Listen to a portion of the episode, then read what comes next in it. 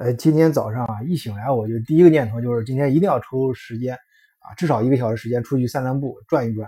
因为最近啊，在几个城市之间来回来，呃，去谈判，首先是心理上嗯压力比较大，然后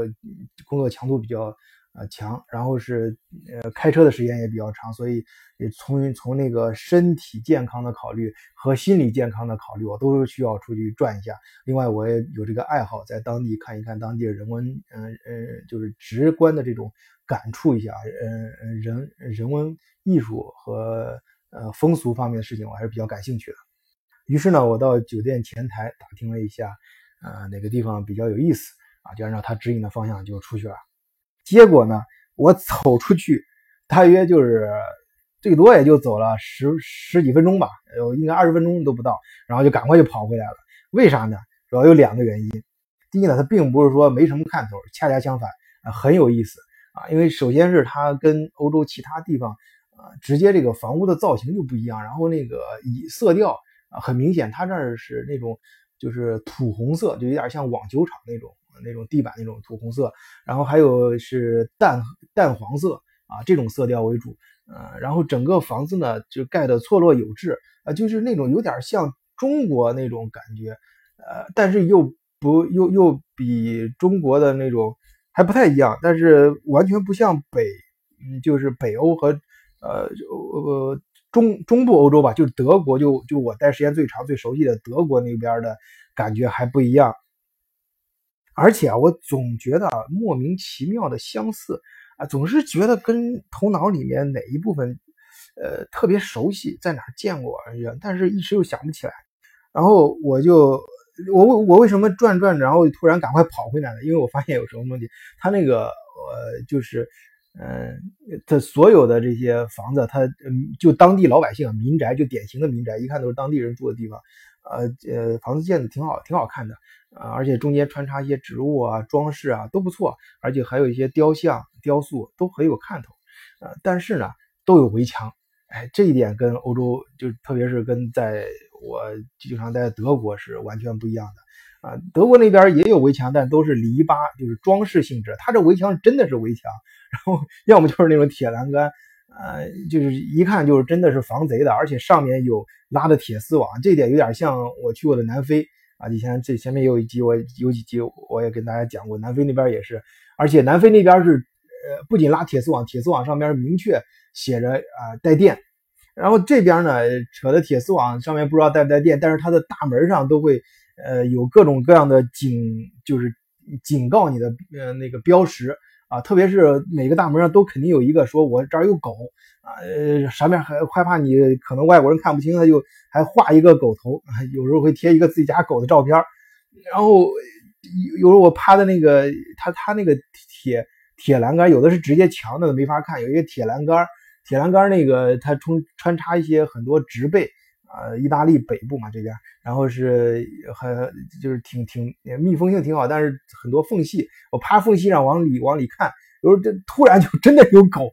哇在这叫，把我吓一大跳啊，冲出来啊！当然它不会冲出栏杆了，但是我就赶快就吓了一大跳嘛啊！我一看这个这这个这个这个状状态啊，给我一个第一感觉就是当地治安可能不会太好啊，所以说防备呃人跟就是。的防贼的这种意识才特别强嘛，所以我看算了，我还是回去吧，开着车出来，直接啊开沿途开，一边开慢点吧，一边开一边看，然后开到这个咱们这个市中心啊，当趟还有这种或者他那个名胜古迹的地方，肯定也有相关的这种停车场啊，有这种地方可能会好一些。哎，我就回酒店，就是取车，然后同时呢，我也查了一下这地方，呃，这这查下攻略嘛，反正？这这年代大家自驾游出来都想想查攻略，虽然我不是说旅游，只是说呃，来出差的时候顺便这个出去转转，但是呃也得看一下攻略。攻略一查啊，这个地方发现是典型的意大利北部的伦巴第地区啊，就我们那个讲这个伦巴第文化，这个地方的人啊很有意思啊。它是实际上是最早，呃，我可能在后面会有一期，会有几期吧，专门是讲罗马第一帝国。为什么我讲完罗马前面讲了，呃，神圣罗马第一，呃，第二帝国、第三帝国讲了，但是一直没有讲第一帝国，因为因为神圣罗马第一帝国其实也就是神圣罗马帝国，就我们现在说的这个比较正统的。其实虽然它是既不神圣也不罗马，而且更更不是帝国啊，就是那个呃稍微熟悉点呃德国古代史的人都都知道的这句话啊。但是它中间非常长这个时期，而且涉及的知识点非常多，很琐碎，所以。呃，我我还一时半会儿没有想到比较好的一个思路或者是切入点啊去讲。但是呢，呃，今天讲这块的跟他的有有都有点关系了，就是它是属于是那个是最早，呃，我可以大致说一下，最早罗马帝国啊，这是欧洲呃现代文明最最早的起源吧。就当然我们这里主要指的是西方这套文明体系啊，嗯，不包括中国古文明，还有四大文明啊，还有其他的那些。呃，就是现代东方还有比较神秘的南美洲什么，呃，乱七八糟，我们科幻上经常见到一些文明，我们就说现在普世的西方这些比较主体的、主流的这一套文明体系，呃，我们从罗马，呃，就是呃罗马文明，呃，古希腊文明，然后罗马帝国啊这条线下来。到后来出现凯撒呀、屋大维，大概就从他们那时候开始出现了这种皇帝的这种称呼的啊，就是在西方，凯撒就是皇帝的意思。嗯，然后帝国啊，就罗马帝国这一套就是体系非常严格的这种帝制成立之后呢，啊，当然它就意味着它的疆土的这种扩张啊。你像呃，凯撒那时候，我看见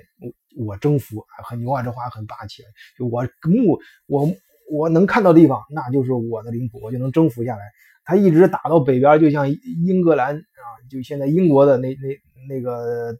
他那个主要的那个岛和周围附属的，差不多那都是人家罗马帝国的版版图了。但是就北边的啊，像日耳曼地区，那时候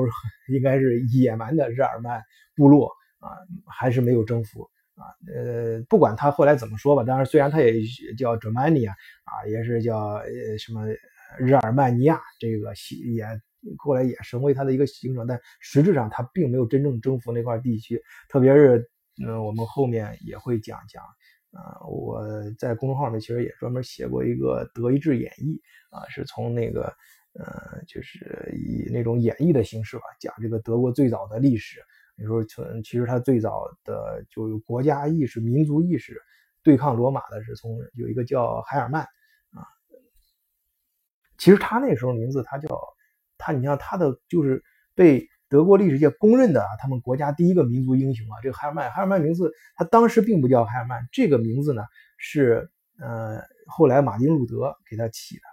呃他他最早他当时是叫阿米阿米缪斯啊，我记得是。当然，罗马语和那个希腊语也不会说了，就是意思什么？他这个名字典型的就是呃呃罗罗马名字嘛，就是当时日耳日耳曼人他比较比较野蛮，最早的部落人，他他们只有两个爱好，一个就是抢劫，另外一个就是呃喝酒赌博。那个那个时期啊，当他们他们也他们崇尚的就是这套生活方式嘛，就是男的就得生活的非常血性啊，这种你你你你就不能去种种地，靠劳动呃生活，你换粮食吃，这是可耻的，这是女人干的事儿，咱男的就得就得打架啊，出去抢。于是他们那个地也盛产雇佣兵啊，就是阿米纽斯就是开始他他们那边比较好的，就是当时的啊比较野蛮的，在他们野蛮的这个部落里面的贵族的子弟呢，往往会送到。呃，罗马去当雇佣兵，然后通过自己的努力，阿米修斯就是海尔曼，他当时也拿到了一个罗马身份，就是我们现在说的比较当时来看比较先进的、比较牛、最牛的国家罗马。哎，我在那里有有绿卡，拿到绿卡了，嗯，给他罗马就拿到罗马公民身份，然后他回去又去帮啊罗马人去去统治。这个阿米纽斯就是我当当当地的向导吧，反正就在罗马，就代表罗马啊，或者辅助罗马，在在在在日耳曼地区去管理当地人的时候，他啊他就造反嘛，就是设设就是条顿森林战争。我们后面会会有时间会专门讲这个战役，很有意思啊啊，就是反正通过这个战役，他就他就打打赢了罗马人，把整个一个军团。呃，给灭掉了，把一个罗马军团给灭掉，这很厉害的啊！你想，呃，当时罗马军队，他又带着当时部落野蛮，他们那些啊，这个所谓的蛮族啊，把他给把整个罗马军团给全歼。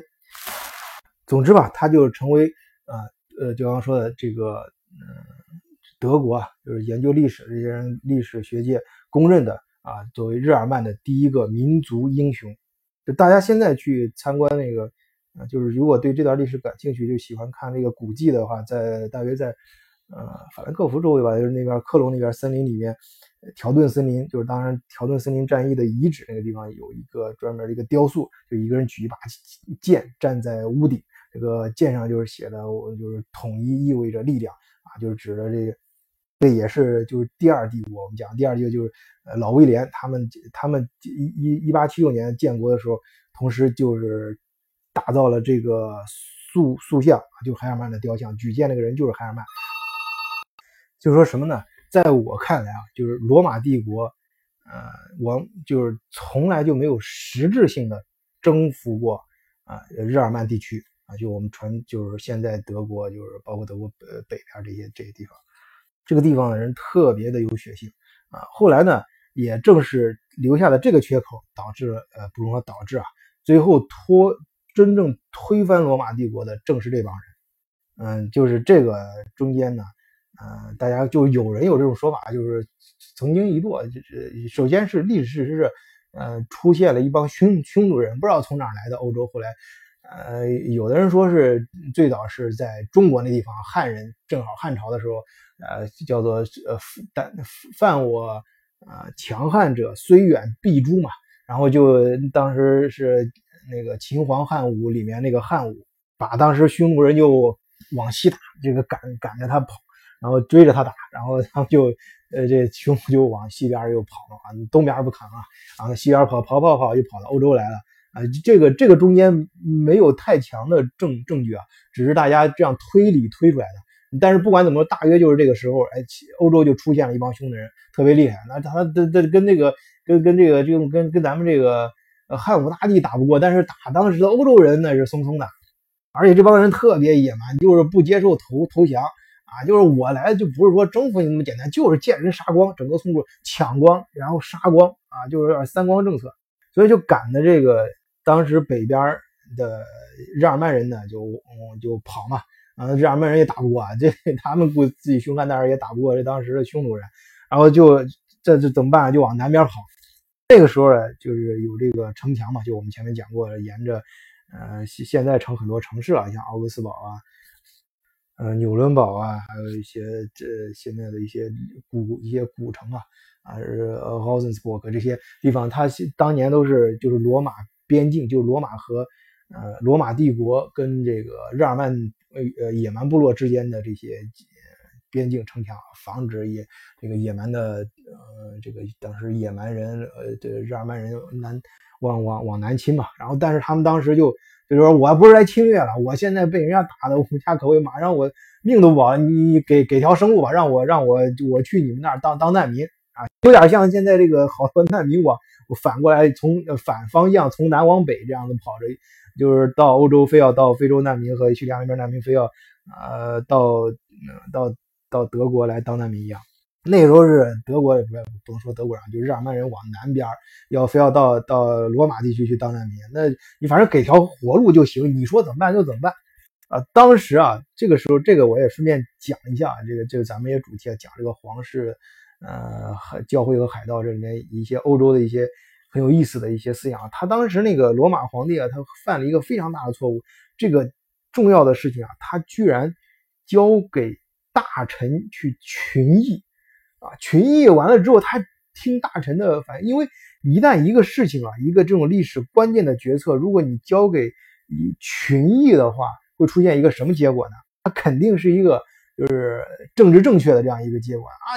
那大臣都说：“你看人家这么可怜难民，总得给口饭吃，然后进来，然后我们可以安，但是我们可以安排他们啊，这个把他们安置好就行了嘛。啊，而且会出现一种理理论型的一种一种结果，就是理论上讲最优的结果。注意啊，很多一些历史事件和历史紧要关头，理论上的出理论上分析出来的最好结果，现实中往往是一个灾难性的结果。当时的结果就是什么呢？大臣就会想：好，这事那个我们把这个，呃，就是，呃，这个这个呃这个日耳曼这些难民呢就放进来，但是呢，我们把它集中到一个地方，统一管理和派人去监督奴役他们，让他干活嘛，开垦那些荒地啊，把他们去派到个荒地地方。这日耳曼人不是身高人高马大的，挺能干的，就到荒地地方、荒原地方，你去给我开开垦。然后呢，我们为了更好的监督他，把他们子女，哎，都都放到内地作为人质啊，放到我们罗马这个地方。这当时的罗马皇帝呢，哎，就是就听听也有道理啊，大家智慧集体智慧的集集体的智慧嘛，啊，既然大臣这么聪明人都这么说，那就这么办好了。其实那是一个灾难性的一个很糟糕的一个决策啊，而且在紧要的历史关头，你身为皇帝，身为一个大权的总揽者，就体现在历过关键的时候，你是不是敢担这个责任？他明显是没有去担这个担相应的责任，把这个就是觉得大家议论出来，结果就推出去了。但实际上是一个，呃，我觉得是对他所在的地位和职责不负责的一个表现。当然，他智慧也达不到，这会导致后来就是大家知道的历史了。那好，这个日耳曼人被。辖境了也是，人家干活开垦土地，通过自己勤劳的双手的，反正活下来了。而且子女也不必作为你的人质到你到到罗马的繁华，就是这些贵族生活的地带去当佣人什么的。好，若干年之后，这帮人稳住了之后，好来个里应外合啊，人家人家自己的子女啊，那人家肯定信得过啊，就自你你肯定向着你爹妈啊。然后你你像我在这儿啊，给你罗马人在这儿贵族。端屎端尿的当佣人，然后我爹妈还在荒原、你们罗马比较贫瘠的地方开垦干活做苦力，那肯定有机有机会，肯定就反了。再加上那个时候都后来也那个匈奴人，他也就呃盛极一时啊。你看他那种山光政策，那不可能在历史上长久的，那必定注定了他是昙花一现啊。就那一瞬间，很凶猛的、很猛烈的东西，往往都是时间不会太长的，很快就淹没在整个。呃，这个欧欧洲的历史里面，后来慢慢不知道怎么就消失了，反正突然出现就突然消失，然后再加上那个城墙之外的那些日耳曼人，好内外再加上他们子女在核心地区的三方合力，直接就把罗马城给推翻了啊！罗马城墙就推翻了，然后我整个罗马人，呃，我从南到北呼啦啦打下来。整个罗马城就踏平了，直接踏打为一片废墟。于是，在罗马的废墟上，啊，就出现了啊，后来的这个慢慢出现分散为，呃，这个呃西班牙地区啊的这个成长为现在西班牙嗯国王这一片王国，然后法国地区、法兰西地区，然后是呃德国，然后和意大利这些地方慢慢就出来了。其中啊，就在意大利北部这块是伦巴第。为什么讲伦巴第这块呢？就我我今天这今天所在的这个地方，这个地方就是以米兰为中心的。这个地方首先是它的土地非常肥沃，呃，不能说非常肥沃，就是有有有非常多的地方可以作为农业，农业挺好的。因为它不是在这个阿尔卑斯山北边，是在阿尔卑斯山南麓，阳光比较充足。啊，农业挺好，小麦啊、玉米啊、稻稻米啊全都有。呃，产量现在的它这个地方产量可以占到全国的三分之一啊，而且它的这个畜牧业什么其他方面也都很发达，所以呃，到现在呢，它的制造业也是可以说是呃，这个全世界不敢说，但是在欧洲肯定是最富有的啊，制造业呃水平最高的这个地区之一。我在这里过来。就是出差也是因为跟当地的一些制造商打交道嘛，呃，一些那个就是，反正我有朋友，有国内也有朋友，他们对也知道的，就是在德，如果你有意大利生产的工业产品，十有八九都在这一片儿，就是米兰周围啊，这这这些工工工厂，呃，确实造的东西还是不错的。哎，这就说明就是它首先自然条件非常好，然后呢，农业就说明过去时代非常，然后到也就是说在每一个历史时期。啊，这个地方它都它都它的文明都没有中断，都会都会成为当时的一些呃政治经济发展的焦点啊，比较文明比较高的地方体现地方，所以它的它也它的这个文化也比较有看头，它相应的文化发展传承也比较好。它首先就是比较传比较好的传承了罗马文明，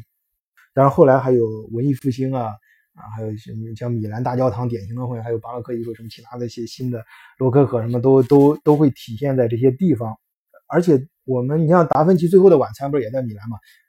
在咱们喜马拉雅经常听那几个讲欧洲艺术，他们那几个老师我也听他讲，确实讲的不错。那你肯定经常听到米兰和周围这几个城市的名字。反正这一片吧，就是啊伦巴第地区。呃，这个呢，也就是我刚才我现在就看到这个呢，我现在回想起来，为什么我会对那个看到当地的那种房子啊什么感觉到似曾相识，在哪见过呢？哎，我很想就是在电视上、电影上见过那种剪一些罗马电影的时候啊，拍一些罗马电影就不太就是就是投资不太高的那种啊，那些片儿有些啊近似于肥皂剧那种，他他房子的时候他他找不到那个。就如果是在罗马古城里面拍，成本太高的话，他会拍罗马那个时代的那些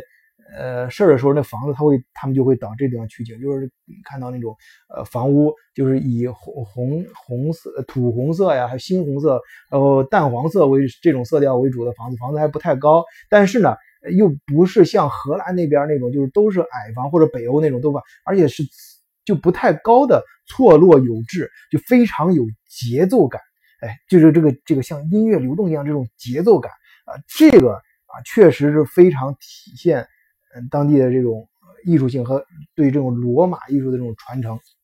而这点儿这个地方的人呢，就所谓的伦巴第人，其实也就是我刚才讲的那个民族在那个历史背景下民族迁徙的那个大潮之中的一部分啊，日耳曼人啊，呃，从北到南迁徙过来。所以，虽然他们后来这个伦巴地区就是一直是属于呃第一帝国的版图的重要的一部分，可以说是可以说是重要的一部分，这是就是神圣罗马帝国一部分。但是，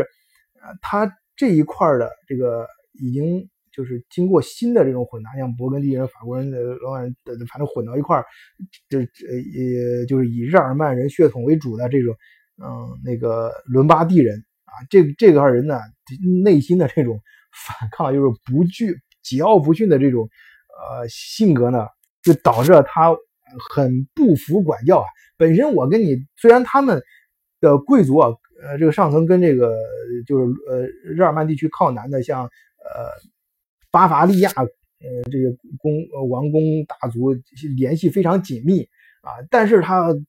很就是不愿意不不服啊，就是我不愿意成为你的一部分啊。就是他们自己，首先是比较好的继承了，我个人认为是是比在在众多欧洲众多就地域文明中，呃伦巴第文明是比较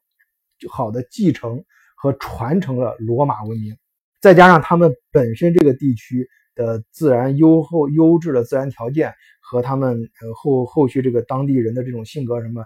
呃，一直成为每个时代的焦点，又又比较好的发展，继续一步步的发展下去。